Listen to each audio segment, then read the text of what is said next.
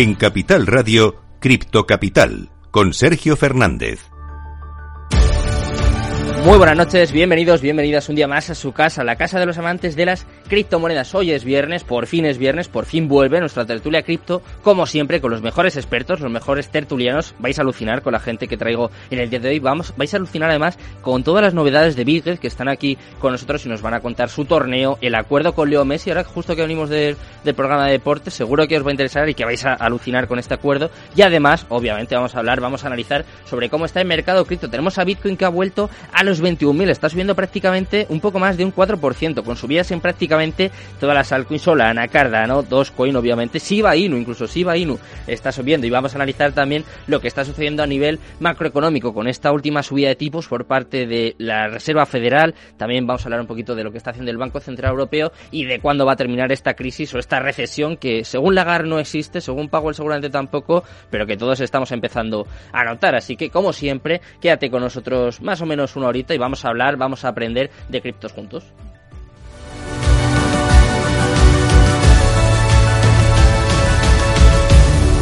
Cripto Capital, el primer programa de criptomonedas de la radio española. Minuto y resultado, top 10. Antes de nada, vamos a empezar echando un vistazo al mercado cripto, que como te digo, viene bastante verde en el día de hoy. Empezamos por Bitcoin, que sube un 4,10% y ya está en 21.045 dólares. Parece que empieza a remontar poco a poco. Eso sí, en segundo lugar, Ethereum sube incluso más, 6,52% arriba, está en 1.642 dólares en estos momentos y de hecho en la última semana sube un 5% bastante fuerte Ethereum en las últimas semanas. En tercer lugar, vamos con stablecoins. Esta ya sabéis que no se mueve mucho. Tether, 0,01% arriba y clavada en el dólar. En cuarto lugar, Binance subiendo un 6,97% de las que mejor se está comportando estos últimos meses. De hecho, miren, la última semana sube un 17,75% y ya está en 353 dólares. En quinto lugar, vamos con otra stablecoin, en este caso USD Coin, que se deja un 0,01% y está clavada en el dólar. En sexto lugar, Ripple subiendo fortísimo, subiendo con fuerza hoy 8,18% arriba en verde, en positivo hasta los 0,49 centavos. Séptimo lugar para otra stablecoin, en este caso la de Binance, que me lleva a la contraria, está cayendo un 0,04%, pero eso sí está clavada también en el dólar. En octavo lugar, Dogecoin se deja un 2,79%, sigue en positivo la última semana, sube hasta un 47% por todo lo que ha liado Elon Musk y ya está en 0,12 centavos. En noveno lugar, Cardano, también con bastante fuerza hoy, 7,35% arriba hasta los 0,42 centavos y cerrando el top 10 también en verde, también en positivo. Vemos a Solana que sube un 6,69% hasta los 33,48 dólares. Así está el mercado cripto en estos momentos. Vamos a ver las noticias más importantes, más relevantes de las últimas horas. Vamos con las aspecto noticias.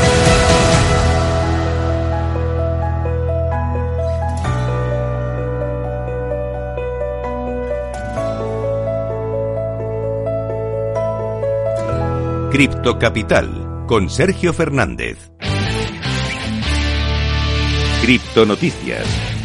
Vamos a empezar a repasar toda la actualidad del mundo cripto y obviamente hoy también vamos a hablar de Elon Musk que posiblemente ha pausado los planes de la cripto billetera en Twitter como siempre creando FOMO y luego yéndose echándose atrás. Y también además se enfrenta a una demanda por despidos masivos. Como te digo Elon Musk continúa haciendo cambios en Twitter y dando mucho de que hablar que desde luego eh, le encanta. Después de convertirse en el nuevo jefe de la empresa de red social la semana pasada se ha informado que el multimillonario CEO de Tesla está haciendo algunas modificaciones importantes en la hoja de ruta de la compañía al tiempo que ha anunciado un recorte masivo de personal que ha puesto a los empleados de Twitter con los pelos de punta. Según las informaciones, la nueva hoja de ruta de producto de la empresa no incluirá una billetera de criptomonedas. A finales de octubre, la bloguera de tecnología Jane Manchung Wong quien es conocida por informar sobre funciones tecnológicas que se lanzarán, informó que Twitter estaba trabajando para construir su propio monedero de criptomonedas. Sin embargo, las últimas informaciones apuntan a que Elon Musk ha vuelto a echarse atrás. ¿eh? Con Dogecoin eh, parece que no, ¿eh? parece que de momento no. Vamos a seguir eh, de noticias. En este caso vamos a hablarte de uno de los bancos más importantes del mundo y es que Goldman Sachs está listando productos centrados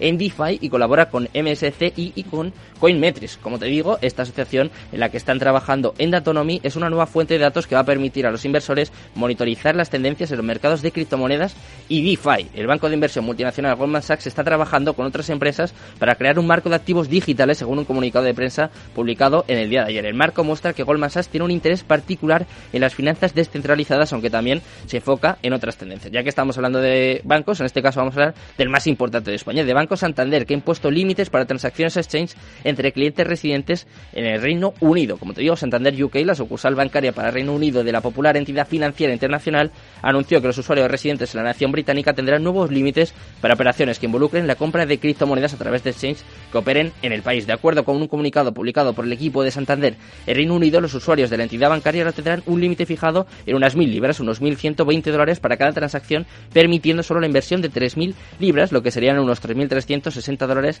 en periodos de 30 días. La entidad también advierte que más medidas podrían tomarse en los próximos días para limitar o evitar pagos exchange de criptomonedas en el futuro, aunque eso sí notificarán previamente a las personas interesadas antes de hacerse efectivos los cambios. Vamos con la última noticia, en este caso vamos a hablar de Ripple, de XRP, te lo decía, viene muy fuerte en las últimas horas, está subiendo prácticamente un 8% impulsado por eventos de la demanda de la SEC de Ripple. Como te digo, XRP está experimentando una presión de compra sostenida que provoca un repunte a corto plazo en medio del caso en curso con la Comisión de Bolsa de Valores y con Ripple Labs. En particular, las ganancias se correlacionan con eventos considerados como positivos para las perspectivas de Ripple. Y como te digo, de hecho, al cierre de esta edición estaba llegando a subir hasta un 8% y está ya rozando los 0,50 centavos. Así que eh, habrá que estar muy atento a Ripple, a todas las altcoins y como siempre a Bitcoin. Así que vamos a analizar cómo está el mercado cripto en nuestra tertulia cripto que empieza ya mismo. Venga.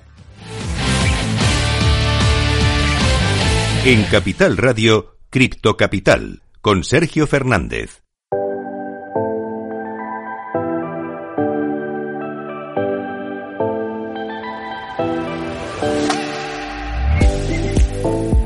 Estamos por aquí con buena música, con buenos invitados. Tengo a Miguera, que hacía mucho tiempo que no le veía, a Álvaro, al Gran Lions Investors. ¿Qué tal? ¿Qué tal, Sergio? Muy buenas, Álvaro. ¿Todo bien? Todo, muchas gracias por la invitación y nada, encantado como siempre de, de estar por aquí a aportar mi granito de arena. Un placer tener a, a, grandes invitados como a Edgar. Estuvo conmigo hace pues casi 10 meses que llevamos de programa y, y, volvemos a tenerle por aquí. Además, con muchas novedades de Virgen, ¿no? ¿Qué tal?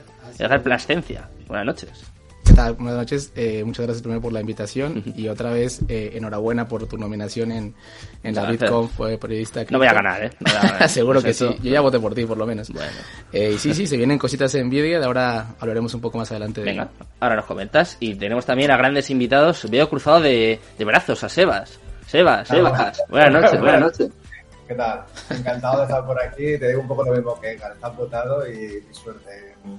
Muchas gracias. Suerte en los premios. Y nada, un placer estar otra vez con, con vosotros por aquí.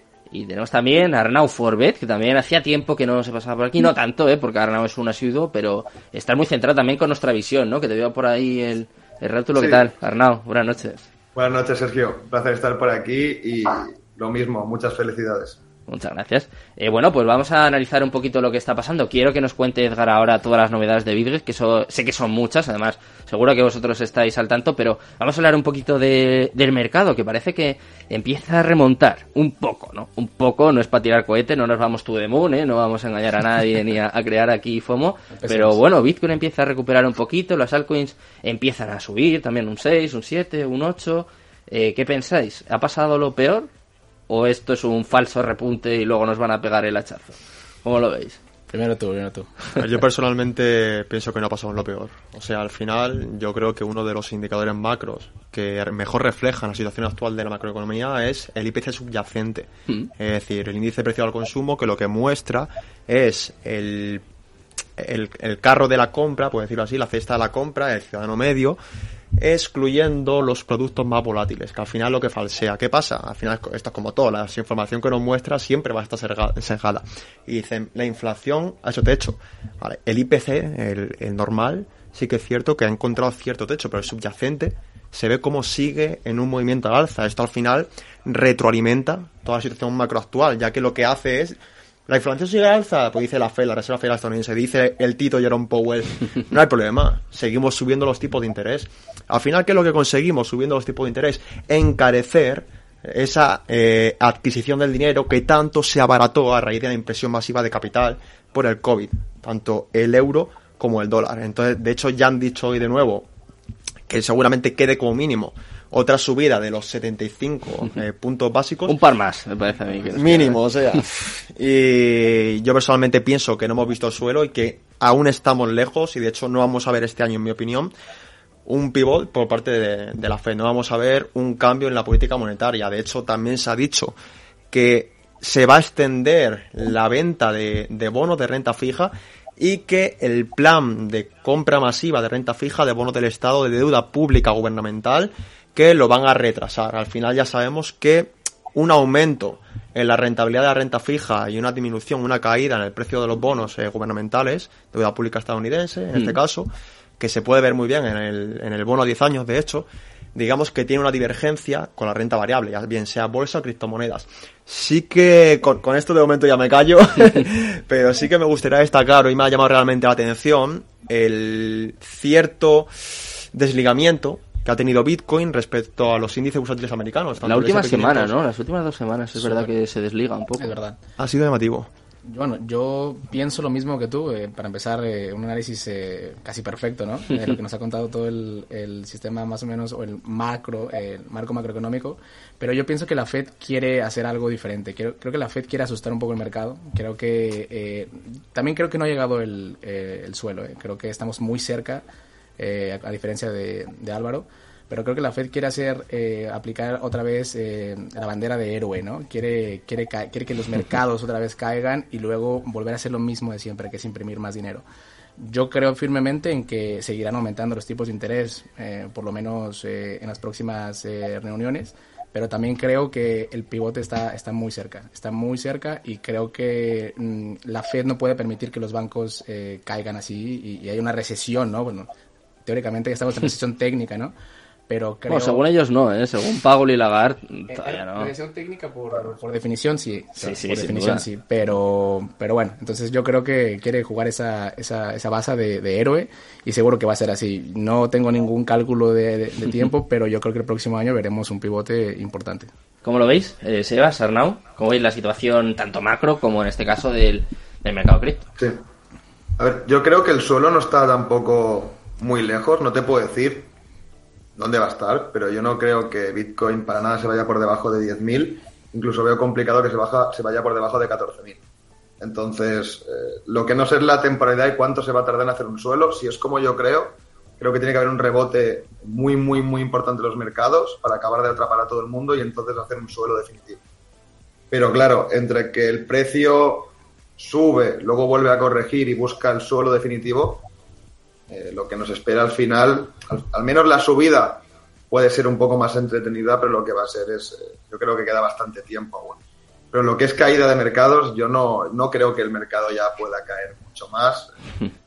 Y si al final acabara cayendo mucho más, sería terrorífico y como decía Edgar, no creo que permitan que los índices y que los precios de según qué activos lleguen a según qué niveles, lo, lo van a proteger de alguna manera, ¿no? Entonces no creo que se vea Bitcoin, por ejemplo, por, hablar de un activo mismo, por debajo de 10.000, lo veo prácticamente imposible. ¿Cómo lo ves, Sebas? ¿Estás de acuerdo? Pues estoy de acuerdo más o menos con, sobre todo con lo que ha comentado Álvaro. Mm. Eh, coincido un poco con Arnau también en, los topes que él ha dicho de los 14, que es la zona que creo que va a ser la zona, o sea, va a ser el, suelo, o esperaría que fuese el suelo, porque nadie, sabe, nadie lo sabe, pero sí que coincido que la situación macroeconómica actual ahora mismo, que ahora estáis comentando que que no se va a dejar caer nada, pues tenemos antecedentes, ¿no? Como la anterior crisis de 2008, otras crisis en las que no se iba a dejar nada y, y cayeron, y cayeron muchas instituciones, ¿no?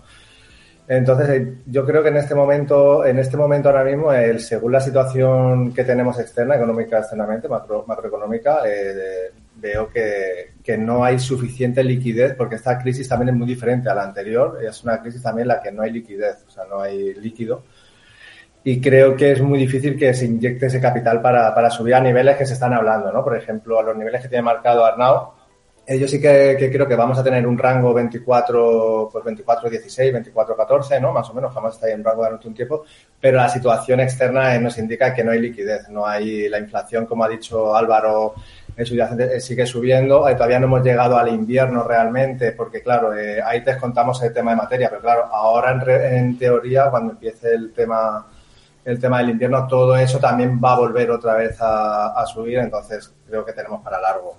2023 va a ser va a ser neutro, neutro ¿Mm? bajista. ¿Estás de acuerdo, Álvaro? O sea, no podemos ser optimistas tampoco de, de cara al año que viene. Esto cuando, cuando va a terminar, Álvaro. A ver, yo sí que pienso, estoy en parte de acuerdo con Arnau, estoy en parte, o sea, estoy en parte de acuerdo con, con, con los tres, es decir, con Edgar, con Arnau y con Sebas, ¿vale? Es decir, eh, yo estoy de acuerdo que aún falta un rebote fuerte, sí que es cierto.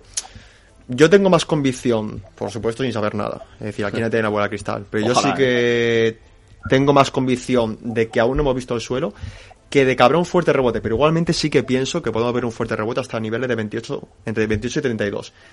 Sí que lo pienso, para después ver una gran caída. Es decir, de hecho, al final, el- la metodología Wyckoff, que es una metodología Ujú. que a mí personalmente me gusta bastante para los rangos laterales, como el que está viendo actualmente, lo que da a entender es, en grandes fases de lateralización, puede ser bien de acumulación, que es lo que da posteriormente pie a una fuerte subida, que una subida hasta los 30.000 sería prácticamente una subida de 50%, es decir, una subida bastante importante, al igual que de distribución, es decir, pues es lo mismo pero viceversa, un rango lateral exten- extenso que da pie a una gran caída. Y luego tenemos reacumulación y redistribución, que son rangos laterales pequeños que da pie a movimiento. Yo pienso que estamos en una gran distribución, que ahora estamos en una pequeña fase de acumulación que nos lleva al rango de 28-32 y ahí será la distribución final. ¿Por qué pienso que se dará dicha distribución final? En mi opinión va a pasar algo, es decir, algún cisne negro, algo en la economía, que será lo que realmente marque la capitulación en los mercados. Porque sí que es cierto lo que comenta Sebas, que ahora mismo no hay una liquidez brutal, Mm. pero realmente también es cierto que ahora se viene en diciembre la política por parte de los fondos de inversión de hacer rotación de carteras y ahí sí que puede entrar una, un capital importante a los mercados que dé pie a dicho rally navideño que vengo comentando. Eso es. Sí, sí, no. Yo pienso exactamente lo mismo. O sea, creo que estamos esperando todavía una subida importante para después bajar. O sea, yo lo, lo veo incluso sería como un, una bull trap, ¿no? Sí. Eh, por así decirlo. Y, y creo que tiene que pasar. O sea, tiene que entrar liquidez al mercado para que se pueda eh, dar, eh, dar pie a una capitulación, ¿no? Y, también coincido con que tiene que haber un evento importante. Hay muchos, ¿no? Ahora mismo hay un montón de guerras A ver qué más puede latentes, pasar, ¿eh? latentes y, y creo que por ahí puede venir. Muchas veces dicen que el gráfico nos anticipa las noticias, ¿no? Y yo creo que, pues sí, o sea, ahí encaja una noticia. Justamente en el análisis técnico encaja un, un cisne negro. Entonces yo creo que también puede pasar algo, algo parecido. Bueno, pues vamos a ver qué pasa y lo, lo contaremos aquí. Eh, hablando de zonas, Arnau, ¿estás de acuerdo con esos 28-32 de máximo? Y luego quiero que comentes también de, de mínimo, de suelos, ¿estés de acuerdo en esos 14, esos Yo, 10? yo, yo comparte lo que dice Álvaro, o sea, creo que gasolina va a haber de sobras para llegar a 28.000. Yo creo que cuando salgamos del rango que estamos ahora, la parada inminente son los 28 y la zona entre 28 y 32 creo que es una zona donde se puede quedar el precio un, tiempito. Pero considero que es una zona que eh, va a haber también mucha acumulación de cortos, es decir, es una zona demasiado evidente, por ejemplo, para poder abrir un corto. Y creo que el mercado lo que va a buscar es acabar haciendo una bull trap aún mayor, donde todo el mundo entre al mercado. Cuando se supere la zona de los 28, habrá un montón de gente que se va a quedar completamente descolocada, diciendo, ostras, hay estructuras de suelo, tal, tal, tal, ¿no? Todo encaja y podría encajar perfectamente en que esto al final definitivamente pues haya sido el suelo. Y ahí es donde mucho retail va a empezar a volver a comprar, a volver a meter su liquidez por encima también de esos 28, 32 y fulminación total. Entonces yo creo que yo lo que espero son los 38, más o menos, tampoco lo puedo saber, ¿no? Pero Hmm. sí que espero esos 38.500, 38.900 aprox. ¿Para final de año? Y de ahí- o- ¿Eh? ¿Para final de año o un poco más tarde? Yo diría que para febrero, finales de febrero o algo así, puede ser, más o menos, sí. Ya vas a Dependerá. de- sí, es, es que depende de, de lo que tardemos. Es decir, una vez salgamos del rango de ahora, los 28 van a ser casi instantáneos, por así decirlo. Pasa que luego entre la zona 28 y 32 nos vamos a volver a quedar parados otra vez un buen tiempo. Entonces, pues eso. eh, yo lo que considero son los 38 muchos ahí y los, los veo bastante para mí cuando a nivel gráfico y si ignoro completamente cualquier otro aspecto, solo a nivel técnico, lo- los veo y digo, ostras, los veo muy, muy, muy viables, ¿no? Pero los veo viables a día de hoy para una Upwell Trap eh, de dimensiones inmensas, no como un suelo, porque considero que después tendríamos que ir a buscar zona de 14 o algo así, más o menos. Ojo a lo que dice Arnau, eh, que acabas de enganchar a todo el mundo. No tenemos bola de cristal, pero tengo que recordar que en uno de los primeros programas que hicimos aquí, que además si no recuerdo mal, estabas tú, estuviste justo la semana anterior, Arnau avisó eh, de lo que se venía y, y lo que hablaba, que de hecho sé que tienes por ahí el vídeo guardado y todo, o sea que no hay bola de cristal, pero sí que hay bastante acierto. Eh, ¿Cómo lo ves tú, Sebas? Ya, clavo. Yo tengo marca. A ver, a mí no me gusta ahora mismo. O sea, dada la situación, normalmente si no hubiese una situación externa como la que tenemos actualmente, sí que me suelo guiar un poco más por el análisis técnico a largo plazo, pero tal cual está la situación, no me gusta hacer eh, análisis tan largo placistas, entonces voy por zonas. Hmm. Yo, por ejemplo, tengo marcada la zona de 24-26, como una zona bastante fuerte que sería una zona de rotura de estructura. Entonces, yo hasta que mi primer paso es llegar ahí. Una vez lleguemos a los 24-26, en caso de que lleguemos, que podría ser que llegásemos, y podría ser que llegásemos porque el mercado al final va buscando liquidez y esa es una buena zona, eh, esperaría eh, la rotura de esa zona pues para ir a las zonas que ya están comentando ellos de los 28, 30, 32 y ranquear ahí durante un tiempo en caso de que haya una rotura. Eh, yo me inclino más porque esa zona va a ser, en caso de subir, de que llegue, va a ser esa zona la que, en la que debería ocurrir algo para buscar precios más, precios inferiores.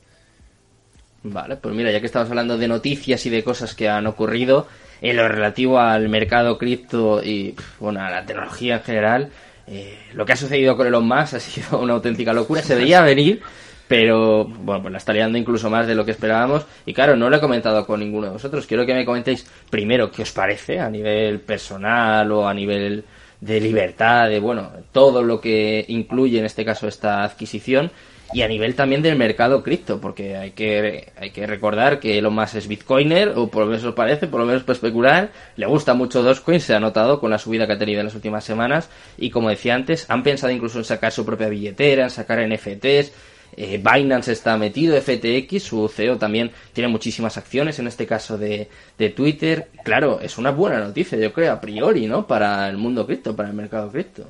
¿Cómo lo ves, Álvaro? Yo la verdad que estoy a favor de, esta adquisición por parte de, los más, es decir, yo me he alegrado. Es decir, mm, para mí las cosas como son, es un referente a nivel mundial, lo que ha conseguido, cómo empezó con PayPal, lo que ha ido poco a poco, cómo ha ido creciendo a nivel profesional, es un ejemplo a seguir para cualquier emprendedor y para cualquier profesional de la materia.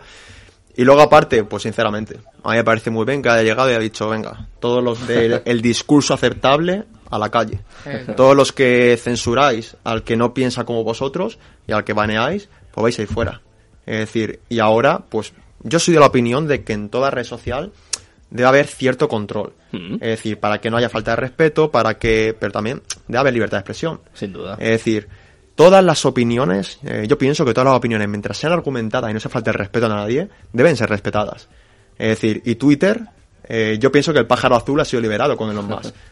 Tampoco sabemos al final las intenciones que puede haber detrás, pero de momento pinta bastante bien, aunque haya que ser cauto. Entonces yo personalmente me alegro de la adquisición por parte de, de Elon Musk de Twitter. que para mí voy a ir incluso un poco más lejos en esto de la libertad de expresión, porque para mí, incluso si te faltan al respeto, estando en Twitter y siendo una persona conocida, me parece que va un poco con el puesto, con... O sea, yo no lo veo mal. De hecho, a mí hay veces que me han comentado, vosotros os tienen que llegar, ni me imagino. Y yo no lo veo como algo... Es como bueno, pues... O sea, como que va un poco con el puesto, con, no sé, con la trascendencia que estás sí, y ya está. Estás expuesto al final. estás expuesto, Sí, sí, si no, si eres una figura pública, digamos, o ya tienes cierta repercusión en, en cierta industria, pues obviamente que estás expuesto a eso. Hay que saber llevarlo, pero a mí no, no me parece mal, vamos. Cada uno que se y como, como pueda, ¿no? no, y hablando un poco de lo de Elon Musk, yo creo que es algo muy bueno para la industria. O sea, eh, al final necesitamos gente disruptiva, gente diferente, gente que se atreva a hacer ese tipo de cambios. Y Elon Musk sabemos eh, las estrategias que tiene a nivel eh, empresarial, a nivel discurso, y es una persona que mueve masas. Entonces, si queremos en verdad una adopción ¿no? de una nueva tecnología, no hay nadie mejor que Elon Musk para eso. Entonces, además de que es Bitcoiner, además de que el CEO de Binance también está metido en, eh, tema de, Twitter. 500 millones se han metido ahí. O sea, eh, tiene mucho poder en, Twitter. Entonces yo creo que los cambios no se van a, no se van a dejar ver así tan rápido. Creo que es un proceso según también la información que yo tengo, hmm. es un proceso muy largo, pero lo que, lo que van a hacer con Twitter va a ser algo muy chulo, yo creo. ¿Qué pensáis vosotros? a mí a nivel de, de Twitter, eh, me parece bien que no haya ningún tipo de baneo. Me pareció ridículo, por ejemplo, cuando banearon a Donald Trump en, Twitter. Creo que es algo que no tendría que tomar una red social ese tipo de, de decidir, ¿no? Quién, quién está capacitado para poder dar su opinión o no, porque al final eh, lo que está haciendo es restringir, ¿no? A no ser que haya, pues, oye, apología del, terrorismo según cómo, o de cosas muy, muy, muy exageradas que se vayan mucho de, de control, ¿no? Por así decirlo. Pero si no, pues no, no creo que tenga que bloquear Twitter absolutamente nada. Sí que es cierto que a mí, pues en gran medida, pues tampoco creo que Elon Musk esté comprando Twitter para liberar absolutamente a nadie ni para hacer absolutamente nada. Es una persona de Elon Musk que únicamente mira por su culo, eso es una inversión, sin más. Y hay que recordar que Twitter es la red social eh, donde se manejan todas las opiniones a nivel económico, a nivel de inversiones y a nivel político. Y tener bajo tu control una herramienta de estas características es brutal. Para mí a nivel de inversión y a nivel de criptos, y sonará muy feo lo que voy a decir, pero para mí Elon Musk es un cáncer dentro del sector de las criptomonedas, dentro del sector de la inversión. Es un pumper que ha estado pumpeando Dogecoin, ha estado manipulando los mercados, ha estado manipulando incluso el, mercado bursátil americano en muchas ocasiones. Entonces, no entiendo por qué la, la, agencia reguladora americana no ha hecho nada todavía con Elon Musk. Para mí, pues me parece, de verdad, no, no entiendo cómo se puede permitir que este tío esté moviendo los mercados como le apetezca, cuando le apetezca de forma súper mega evidente y encima la gente le está aplaudiendo constantemente. ¿no? Pero a nivel como empresario, pues lo respeto mucho y también pienso que es un visionario. Entonces creo que sí, Twitter lo va a levantar y Twitter va a ser mucho mejor de lo que es ahora. El problema está en, aparte del beneficio económico que le va a sacar a Twitter, ¿qué otros beneficios le puede sacar? ¿no? Viendo que es una persona que su máximo interés, y se ha visto, es estar manipulando constantemente el mercado, pues evidentemente creo que lo va a utilizar también pues para esto y para muchas otras cosas. ¿Tú qué piensas, Sebas? Pues coincido casi totalmente con Arnau. O sea, al final es una persona que, que para mí debería haber estado investigada hace muchísimo tiempo también, por lo que dice Arnau, porque al final es un manipulador nato de los mercados. Pero en esta ocasión, bueno, yo sí, a ver, sí que es, un, es una persona pues muy influyente, eh, que todos más o menos admiramos pues, por lo que ha hecho, ¿no? Eh, independientemente pero es un manipulador nato. Me parece súper positivo, sí que me parece súper positiva la adquisición de Twitter y lo que va a hacer. Para mí el tema súper importante, el tema de, la libertad de expresión y para mí eso sí que es importante realmente, el cómo se está censurando, porque Twitter la esencia es, era esa, de Twitter cuando nació creo un poco la esencia era el, la expresión de las personas, ¿no? Y, desde hace unos años cómo se ha ido, cómo se ha ido baneando pues a ciertos... Eh, pues desde Donald Trump hasta ideas eh, como Daniel Stulin, por ejemplo, que Álvaro no conoce, ¿no? Cómo se les ha ido eh, silenciando, ¿no? Por ejemplo, baneando desde la red social cuando realmente están, pues, oye, son ideas y cada uno las coge o no las coge, ¿no? Y eso a mí me parece un factor súper importante. Y luego a nivel cripto, eh, pues que creo, bueno, que según él en Twitter solamente hay porno y cripto, ¿no? Son palabras, de él, creo. palabras de él creo que es un buen paso, es un paso hacia adelante porque sí que creo que puede haber eh, una próxima billetera, eh, creo que puede haber un método de pago y también creo que va a ser la red social por excelencia, en, no ahora, porque como ha dicho Edgar, esto va a ser un proceso largo, al final hmm. eh, tienen que hacer mucha reprogramación algoritmos, pero creo que a medio plazo va a ser la red social por excelencia, de momento del banca a Facebook, a Instagram y bueno, a todas las demás redes sociales, lo tengo clarísimo. ¿Cómo ves esto que, comentaba Arnau? A ver, yo personalmente, pues sí que es cierto que los más ha sido un pompeador de mercados, es un hecho, pero... yo si pudiera también lo haría, ¿eh? También te voy a decir, si estuviese en su posición y pudiera llevármelo sin hacer nada, ¿no? Porque él cogía, escribía un tuit o ponía una foto de un perrito, sube un 50%. Pues, ¿Quién tiene la culpa? ¿Él o el mercado? Claro. O sea, es que, él, es que él, es influyente. O sea, somos eh, el mercado se deja influir por eso. Al final no tendría por qué pasar. Quizás el problema, más allá de lo más o de que se aproveche de su situación, que es verdad, es la falta de educación financiera. Totalmente. Porque es verdad que él ponía un perrito y ya subía, si va y dos coin y no sé qué. Claro, eso es un problema. Perdona que te corte, pero cosas muy difíciles, porque había, ya ha habido veces que digo, bueno, ¿cómo está viendo la gente aquí? O sea, ¿qué está viendo la gente aquí para comprar dos? ¿Sabes? era una imagen que yo decía, qué locura, o sea, la gente por una sombra que había en...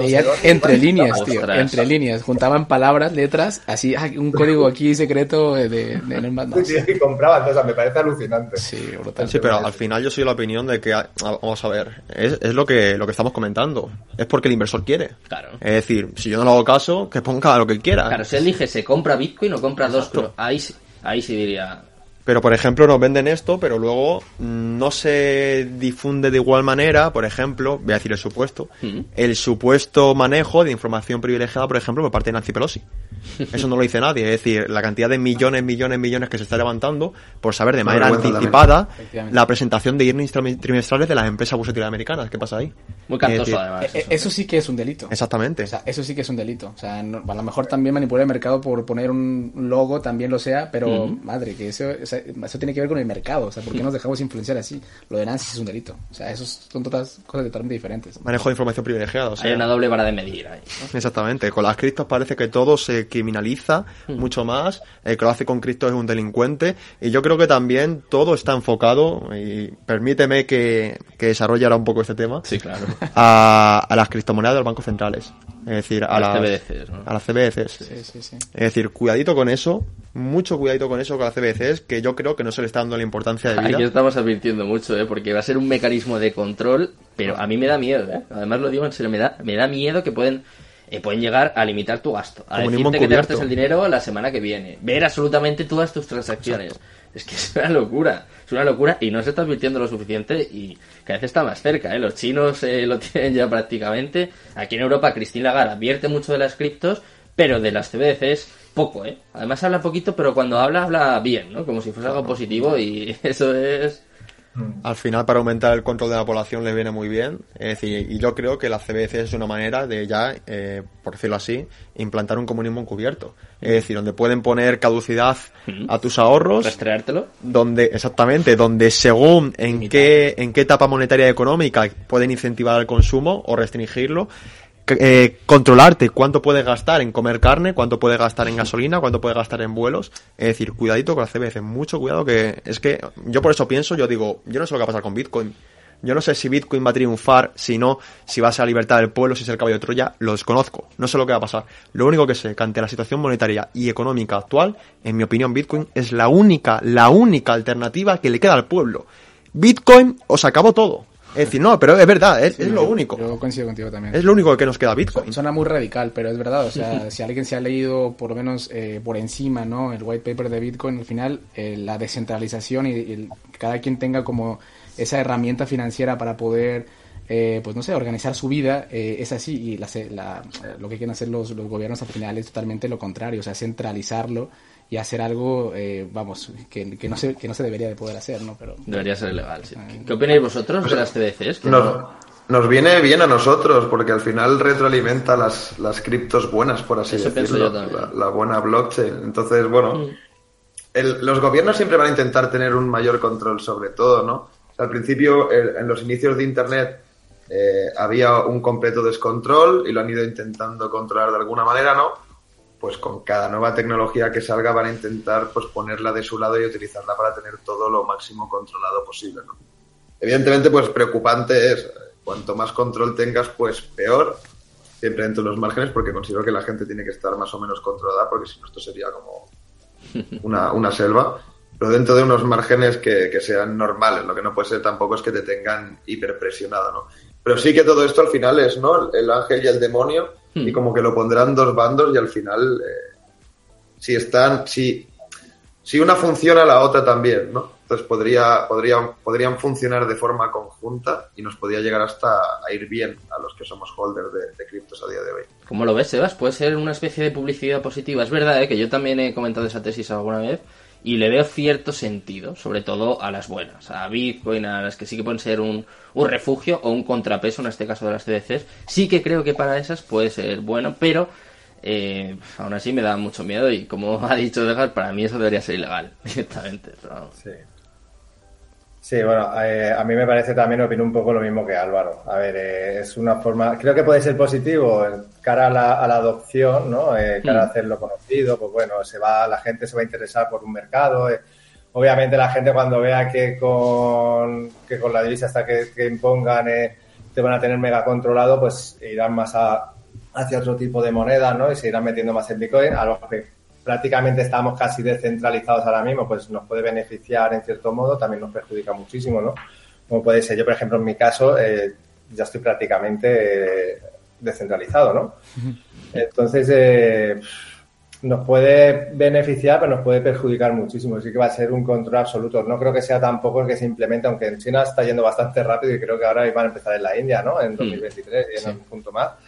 Creo que no va a ser tan rápida la implementación, pero y, y, tampoco sé hasta dónde va a llegar, pero no sé si nosotros vamos a ver el nivel ese de control pero sí que gente más joven que nosotros creo que sí que lo van a, lo van a vivir en un, en un futuro, vamos, desde luego. Al final, como decía Lion, si no puedes comprar un trozo de carne y solo lo puedes comprar con Bitcoin, ¿sabes? La gente se tendrá que ir hacia otros sitios. Claro, claro. Y yo creo también que si al final presionas tanto, tanto a una sociedad, eh, recordemos que el dinero es dinero porque la gente decide utilizarlo, porque, porque es útil. Si un dinero te acaba limitando tanto, pues dejará de ser dinero porque la gente se va a ir a otro sitio, evidentemente. De todas formas, llevamos años ¿eh? que nos llevan al mercado digital. O sea, llevamos a muchos años ya que están intentando eliminar el fiat, ¿no? O sea, que se haga todo digital realmente, con las tarjetas y todo, y eliminar el, el billete, ¿no? O sea, que creo que es un proceso que se está viviendo y va a ser bastante largo. Yo lo que más me temo de esto es la campaña de descrédito que creo que va a haber con las cripto. Si ya la hay, a día de hoy, brutal. Se ha visto, por ejemplo, en el evento de Mundo Cripto. Eh, sí. Bueno, eh, es que ha sido brutal en estos últimos meses. Sí. Claro, cuando encima ellos saquen las CBDCs, que les da el control absoluto de, de la población, del dinero, de prácticamente todo, claro, eh, la única vía de escape, como dices tú, va a ser Bitcoin, van a ser las criptos pues imaginaos, ¿no? Cómo va a ser la, la campaña de descrédito y, y, de acoso. A mí eso es lo que más, lo que más miedo me da, que creo que va a ser brutal. ya lo es. Y ya no solo eso, es decir, eh, un poco a raíz de lo que ha comentado Arnau, claro, nos pensamos, pero ¿cómo va a coger la gente el euro digital o el yuan, el yuan digital, el dólar digital, lo que sea? ¿Cómo lo van a coger? Bueno, sencillo, al final tú vas a pedir, por ejemplo, una hipoteca al banco claro. y te dicen en el banco, vale, pues si lo haces a través de euro digital, me lo inventar. En vez de cobrarte un 2,5% anual de interés, te voy a cobrar 1,8%. Sí, claro. 0,7% más barato, venga, dámelo, que más da. Total, que más da, tú dámelo más barato, ya está. Uno para adentro. Y al final... Por lo que sueldos, a lo mejor... O sea, eh, distintas ventajas, distintos beneficios y lo que vienes comentando, Sergio. Es decir, eh, entre eso, la desinformación que hay respecto a Bitcoin, la que habrá y la falsa información que se, que se soltará sobre Bitcoin, es decir, y también que la gente se piensa que como caen los mercados, que es lo que dije en el evento Mundo Cripto eh, cuando, sí. cuando hablamos, es decir, la gente habla de la caída de Bitcoin, pero ¿por qué no habla de la caída de los FANG? ¿Por qué habla de la caída de Meta, de la caída de Amazon? ¿Por qué la gente no nombra nada de eso? Brutal. Es decir, la gente dice, bueno, las criptos ya están acabadas, Bitcoin ya está muerto. Ese, ese es el problema. Es decir, yo cuando invierto en algo lo hago porque confío en dicho producto. Cosa distinta, por ejemplo, es el trading. Eso es cosa distinta, pero una inversión a medio y largo plazo, es decir, lo hago porque confío en el producto que invierto. Es decir, yo confío, veremos si el tiempo me da la razón o me enseña una lección. Veremos a ver qué ocurre con el tiempo. Es que a día de hoy no hay ningún activo en el mundo tan fiable como Bitcoin. O sea, no existe. No existe el oro, la plata, lo que tú me digas. No existe ningún activo más, más, eh, más fiable, ¿no? Y yo creo que es verdad que puede haber una campaña de descreditación hacia las criptos bastante fuerte, pero esto se va a paliar y ahí sí voy a tener que coincidir con el de mundo cripto, con, con, con Manny, mm. con información, o sea, educación. Al final la gente tiene que enterarse porque es que esto es el futuro. O sea, ya no, tiene que enseñarse incluso en las escuelas. O sea, la gente tiene que, tiene que ir a la escuela y saber que Bitcoin existe, más o menos repasarlo como si fuera el credo, eh, literalmente poner ahí el white paper y más o menos cuáles son las funciones eh, o lo que viene a ayudar el Bitcoin ¿no? en, la economía. Claro, mundial. pero al sistema no le interesa. Entonces, no. sí, imagínate al sistema educativo. Pero hay, hay no, es, no es sistema educativo como tal, sino eh, algo que puede ser un poco, eh, no sé, privado, alguna iniciativa privada que ayude a que, a que se exponga esa información. Es que la gente no, no le interesa, es algo que ven como todavía muy desconocido, como algo, un gurú, ¿no? Algo, algo, algo raro que no sé, que muy desconocido para ellos. Lo ven como algo muy tecnológico, cuando en realidad es fácil de entender si alguna persona eh, te lo explica eh, para qué. O sea, si la gente sabe para, por qué existe el dinero, tiene que saber por qué existe Bitcoin, ¿no? O sea, es una solución. Así que yo creo que, que sí, que tenemos que eh, ayudar un poco a, a, que la gente conozca el producto, a que la gente conozca cómo funciona Bitcoin y, y que lo empiecen a usar, claro, obviamente. ¿Cómo lo ves tú, Arnau? Que, claro, estamos hablando mucho de la educación, de la información. Eh, claro, tú estás con nuestra visión a tope. Que por cierto, quiero que me cuentes lo de la campaña esta de, de Navidad, ¿no? Estamos en ello. Sí, estamos intentando hacer una campaña para recaudar fondos para, para niños, para que no tengan juguetes. Estamos mirando a ver de qué manera lo podemos llegar a, a llevar a cabo. Si alguien nos escucha y, y quiere echar una mano, oye, que, que nos llame. Eso es. Cualquier persona que quiera colaborar, quiera participar en eso, estamos intentando cuadrar a ver de, de qué manera, ¿no? desde el sector de, de la blockchain, por así decirlo, podemos hacer algo con eso, porque también es muy importante al final, es que es la desinformación y los estigmas ya que tiene la gente con el, con el mundo que tiene que ver con las criptos. Hmm. Es que al final estamos mal vistos en todos sitios.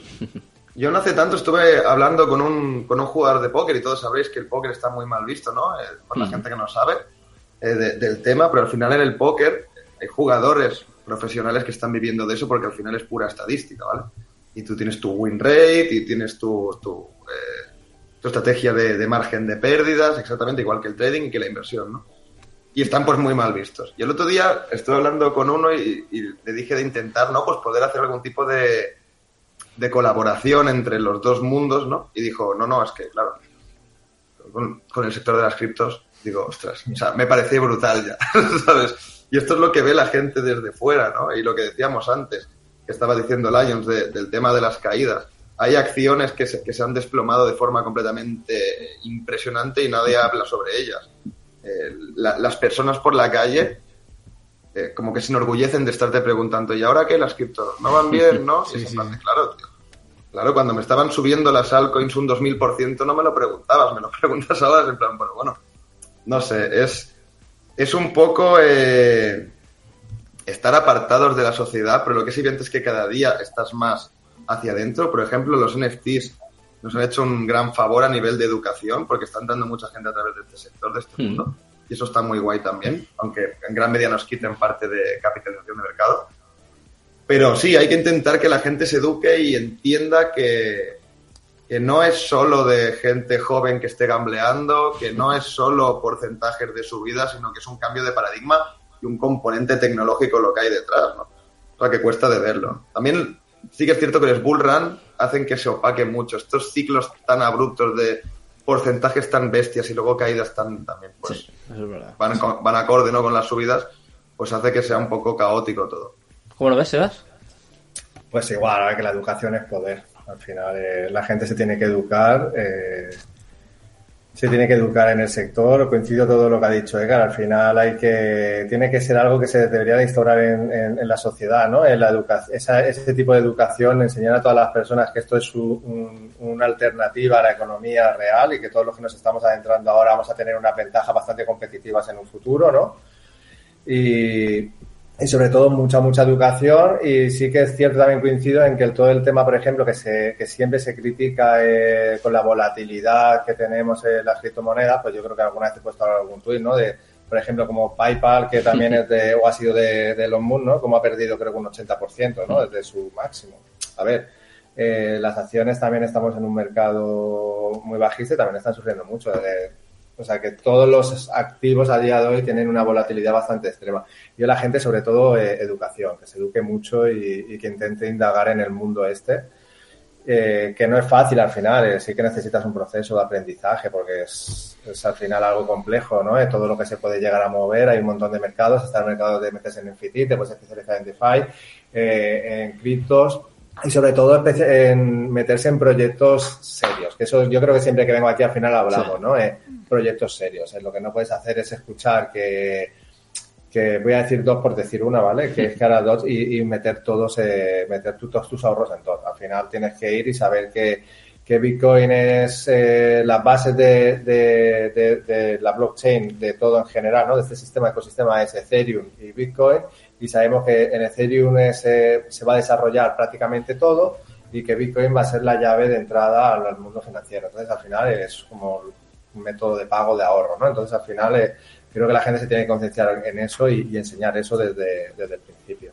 Es que, claro, hablando de volatilidad, de shitcoins y de caídas, eh, aquí con todos los respetos, ¿no? Como nos pongamos a sacar gráficos de los bancos españoles, eh, claro, estamos hablando de las tecnológicas, pero ojo, eh, ojo claro, que, claro. que también hay tela que cortar. Eh, pues mira, Santander, ¿sabes? Eh, pues, Santander. El, desde el 2008 creo que lo miré yo el otro día, un 90 y pico por ciento, ¿no? Que sí que va con los splits y tal, ¿no? Pero que, que las caídas son o BBV, o sea, cualquier banco que, que mires, por ejemplo, en España, eh, has perdido dinero si empezaste en el 2008 ¿no? a invertir. Santander Inu, le vamos a llamar a, partir de ahora. Se parece, ya que estamos aquí todos, ¿no? Y que, bueno, pues todos somos amigos de Bitget, eh, vamos a utilizar este último espacio para, para que nos cuentes todas las novedades. Sé que tenéis un torneo de trading, el acuerdo con Messi, que a mí me dejasteis alucinado. No sé, contadme un poquito también eh, vosotros, que sois partners, colaboradores de Bitget, vuestra experiencia, un poco para que la gente os conozca un poco más. Bueno, sí, en realidad está todo ligado un poco, ¿no? O sea, aprovechando un poco también la, la edición del Mundial y todo esto, eh, quisimos como juntar la, la época, ¿no? del año y hacerlo todo temático. Eh, un poco la, la, la, edición al final va a ser, el KCGI se llama el torneo de Bitget, es el torneo más grande de trading a nivel mundial, lo hacemos dos veces al año y esta vez va a ser una edición mundialista. Entonces, incluso va a coincidir con, el, con la fecha de inicio del mundial. El registro se abrió el 28 de, octubre y hasta el 20 de noviembre están los registros abiertos. Y bueno, la gente en realidad eh, desde el 28 hasta el 20 de noviembre puede eh, ganar un montón de, beneficios. O sea, si haces un equipo de trading con te registras en el KCGI, puedes eh, optar por un, pool de 30 mil dólares, creo que son, en, tokens, en fan tokens. En realidad, fan tokens es de los, de los equipos de fútbol y BGB, que es el token nativo de, de ¿no? Y bueno, arranca el 21, justamente cuando arranca el mundial, no sé si el 20 o el 21, eh, arranca también el torneo y también puedes tú pronosticar los partidos del mundial, o sea, dentro del mismo. Eh, tienes la posibilidad ¿no? de ligar un poco el, mundial mientras tú también te dedicas al trading, igual que la gente que, que lo hace.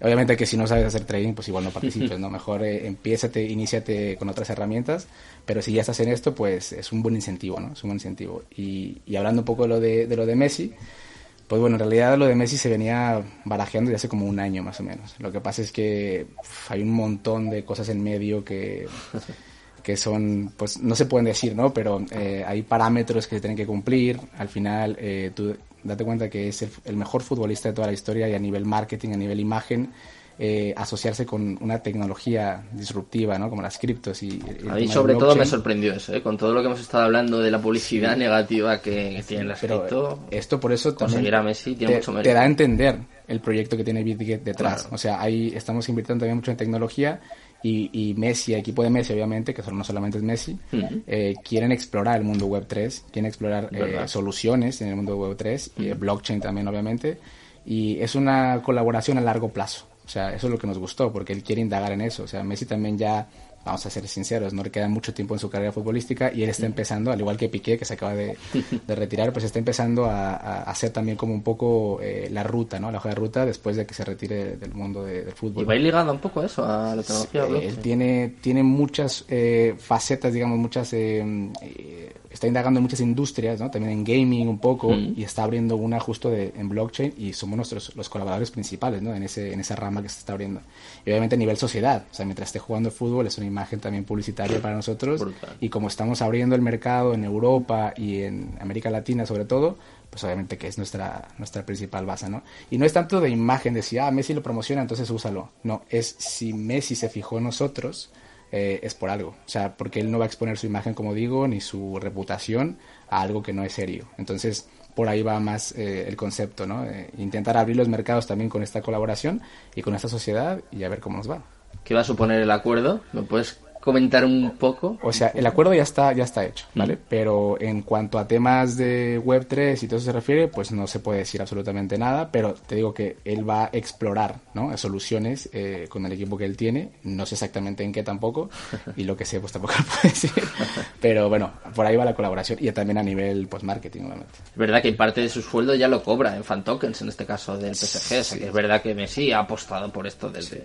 Hombre, que cobra una pasta, ¿sabes? Que, ya, ya, ya. no le a cobrar una parte en, tokens, pero...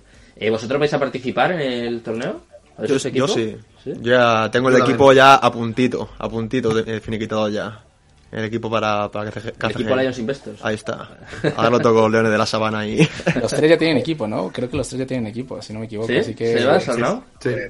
Sí, sí, completamente. Nuestra visión también va a estar ahí dándole caña a ver qué tal, a ver qué tal nos va.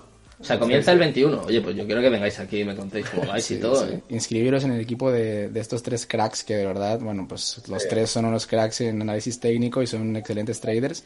Así que si alguien quiere por ahí el link, no sé cómo lo puedo pasar, pero sí, se puede poner por aquí. Está, público, eh, los equipos son públicos, así que la gente los puede ver. Aquí cada uno diga su equipo, creo que el de Álvaro es Lions Investors. ¿Cuántos, ¿Cuántos, tenéis cada uno en el equipo? Ahora mismo estamos 8 o 9. Ahora mismo. ¿Hay máximo?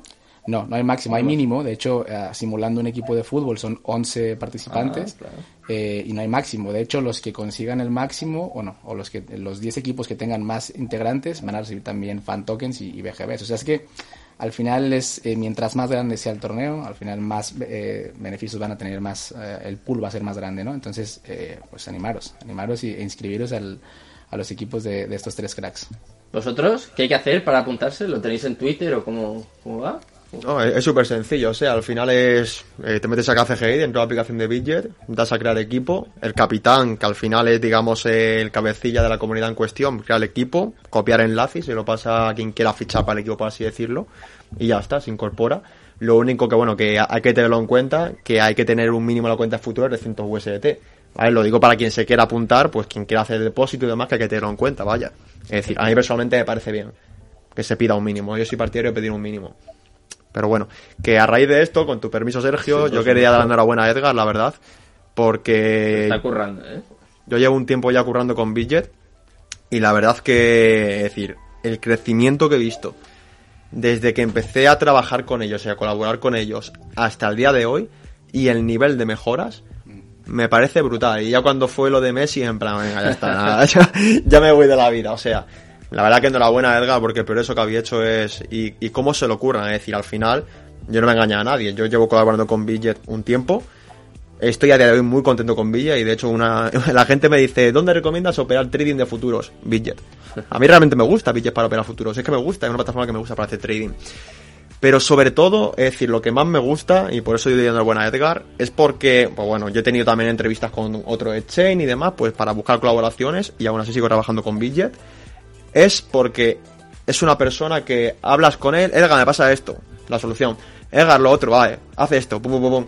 Y con otros exchange me, o sea, me consta que, que no hay esa fluidez y esa capacidad de solucionar los problemas y esa implicación por parte, en este caso, de Edgar. Oh, gracias. Ahí coincido, coincido con Álvaro totalmente. ¿eh? Eh, Edgar, enhorabuena. Edgar, yo en eso también le doy la enhorabuena aquí a Edgar porque coincido con Álvaro totalmente que que realmente es un valor añadido a Bitget, o sea, si lo lo que es un valor añadido, ¿eh? Cómo gestionar... Me voy a pasar a... a bueno, vamos a despedir así, chicos, si me lo permitís, nos despedimos por todo lo alto, dando la enhorabuena también a Bitget, dando las gracias a vosotros, Álvaro, Sebas, Arnau, Edgar, por supuesto, muchas gracias por estar por aquí con nosotros y muchas gracias a todos los oyentes. El lunes volvemos con más. Pasad buen fin de y eso sí, acuérdate, Cristo Capital, tu demon. Hasta luego.